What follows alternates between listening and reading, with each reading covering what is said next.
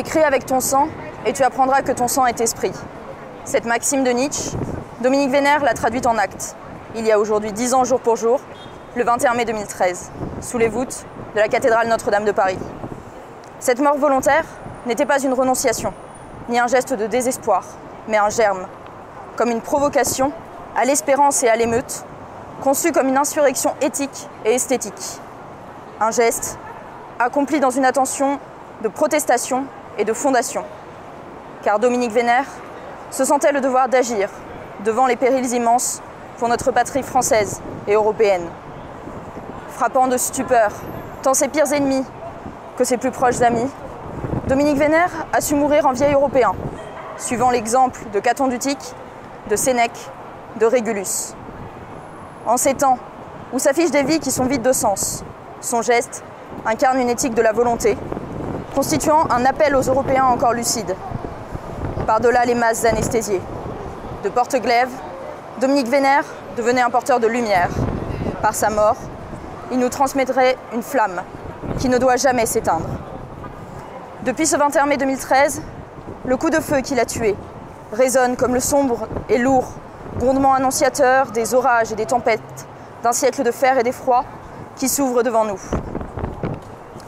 À l'image insensée de Notre-Dame de Paris, en proie aux flammes, six ans après son geste ultime, des défis gigantesques s'ouvrent sous nos yeux. Invasion migratoire, crise morale, sociale, écologique, économique, retour de la guerre en Europe.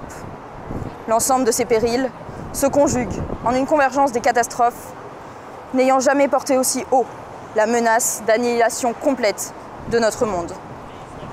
Face à cela, nous sommes les derniers des Européens, portant sur nos épaules le poids du plus glorieux des héritages, lourd de 40 siècles d'histoire, mais plus encore, riche d'une conception du monde et d'un certain type d'homme à nul autre pareil, tel qu'il a été chanté dans nos récits épiques, depuis les poèmes homériques, les Eddas, la matière de Bretagne, la légende des Nibelungen. Le 21 mai 2013 ne signifie pas une fin, mais un commencement, un rite de fondation. En se donnant la mort à Notre-Dame de Paris, lieu immémorial et sacré, Dominique Vénère a ouvert un chemin. Un serment muet nous lie désormais par le sang versé, ce jour-là, sous les frondaisons de pierre de la cathédrale. À nous, toujours, de continuer un combat tant éthique qu'esthétique.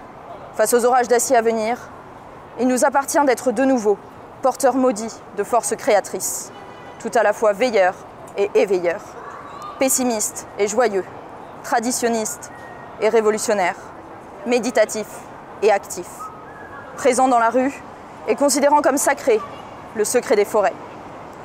Du réveil des Européens, Dominique Vénère ne doutait pas. Refusant de nous plier à un prétendu sens de l'histoire, nous croyons, comme lui, que l'histoire est au contraire le domaine de l'imprévu, qu'elle est d'abord portée par la volonté des hommes. Et nous jurons de consacrer toute notre énergie afin que ce qui semble inéluctable ne soit pas. Sans doute n'en verrons-nous pas l'issue, à l'exemple d'une reconquista qui s'étendit sur sept siècles.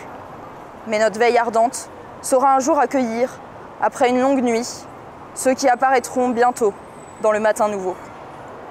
Alors, à l'image d'Arthur revenant d'Avalon, ou de l'empereur Barberousse, endormi sous la montagne du Kufhauser, l'Europe conjurera le maléfice noué en 1914 et se réveillera pour revenir au devant de l'histoire.